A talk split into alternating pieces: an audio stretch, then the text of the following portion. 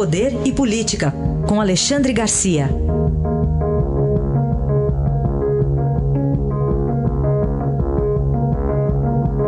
Alexandre, bom dia. Bom dia, Raíssa. Bom dia, Carolina. Bom dia. Vamos começar aqui falando sobre medidas provisórias aprovadas aí depois de um lado ceder e o outro também, Alexandre?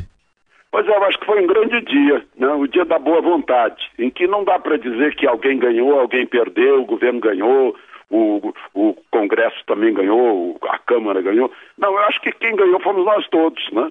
Um, uma, veja só, gestos de boa vontade de parte a parte causaram. Primeiro, aprovação da reforma tributária na Comissão de Constituição e Justiça. É uma, é uma, uma emenda constitucional. Imaginem tirar o PIS, o COFINS, o IPI, o ICMS, o ISS e virar um só imposto, o IBS, o Imposto sobre Bens e Serviços, com pequenas, mínimas diferenças de alíquota por Estado.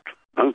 Bom, isso ainda vai precisar passar pela comissão, tem que passar por 60% dos deputados, 60% dos senadores por duas vezes. Outra coisa, boa vontade, né? O governo até liberou mais 1 bilhão 580 milhões para a educação. Né? É, o, o, o, e aí passou a medida provisória que reduziu o número de ministérios para 22. Né? Foi para o Senado, o Senado agora tem que aprovar. Aí fez-se uma. Um, deu-se uma importância exagerada no fato de que o COAF uh, voltaria, voltaria, isso é condicional, para o Ministério de Paulo Guedes. Como se isso fizesse alguma diferença. É uma coisa assim só abstrata. Ah, não, o, o Paulo Guedes não pega corrupto como o, o, o, o juiz Sérgio Moro pega. Peraí, será que isso é, é, digno de ser levado a sério? Né? Outra coisa, ainda vai para o Senado. Outra coisa, ainda pode ser sujeito, ficar sujeito à a, a, a, sanção, a, a sanção presidencial, sim, ao veto. Não pode vetar, na hora que vira lei vai para a sanção e veta, assim como, por exemplo, uh, há indicações de que o presidente possa vetar a outra medida provisória, a de Temer, que passou, fez passar o, a presença nos voos domésticos de companhias estrangeiras né? e, e, anulou a cobrança de bagagem até 23 quilos. Isso também pode ser vetado. O, o pessoal da economia uh, ouviu aí o, os reclamos das companhias de baixo custo achando que tem que ter, teria que vetar, porque se eles não cobrarem a bagagem, eles vão ter que aumentar o preço da, da passagem aérea. Enfim, tudo isso aconteceu ontem. Acho que foi um, foi um belo dia para o país, principalmente mostrando a boa vontade do executivo e do, e do legislativo, ambos né, em suas relações, agora bem do lado harmonioso. O que falar sobre a decisão do Supremo em relação à concessão ou não de remédios de alto custo para a população? Pois é, na verdade a, a concessão estabeleceu aí algumas restrições e é uma coisa estranha porque são remédios que não estão registrados na Anvisa, ou seja, a Anvisa não dá garantia sobre esses remédios que ainda estão em teste.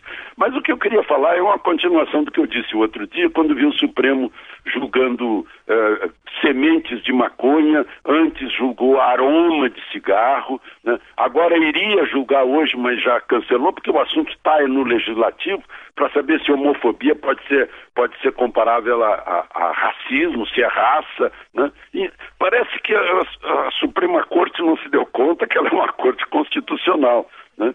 E, e, e, eu diria que não é a responsabilidade da Suprema Corte, sim da legislação que criou esse Frankenstein, né? em que alguém pega lá, um advogado uh, pega um pedacinho, não, isso aqui é uma questão constitucional e leva o cigarro para a Suprema Corte, né? leva a maconha para a Suprema Corte. A Suprema Corte, por sua vez, leva a lagosta também, né? Mas aí, aí é para outra coisa, é para o estômago, não é para as sentenças.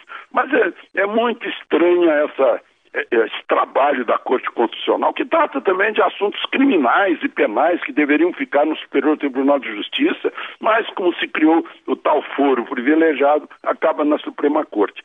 É realmente uma, uma ocupação esdrúxula dos 11 ministros eh, deveriam tratar de assuntos de interpretação da Constituição. Bom, Alexandre, outro assunto aqui é mudanças naquele decreto da, do porte de armas. Agora, na verdade, são dois decretos. E aí o partido Rede Sustentabilidade insiste lá em recorrer ao Supremo Tribunal Federal. Qual a sua visão? Pois é, foi mais um, um é, é mais um item do dia da boa vontade. Né? O governo reconheceu as críticas, voltou atrás, refez, né? editou outro decreto, ao mesmo tempo em que encaminhou para o Exército a, a, a função de, em 60 dias, estabelecer, afinal, o que é arma de guerra e arma de polícia e o que é arma de defesa pessoal, né? é, que não prejudique a vizinhança, por exemplo, uma arma de longo alcance. Né? Então, é outro, é outro tema de volta atrás. A rede, o partido Rede, que insiste, o, principalmente o senador lá do, do Amapá, me, me, é, o, o, Randolph, né, é, continua insistindo. Ele disse que o Brasil vai virar um bang-bang. Agora, eu, eu considero o seguinte: até agora o Brasil só foi bang. Né? Quando estava se preparando para o anti-bang, aí deu a celeuma toda.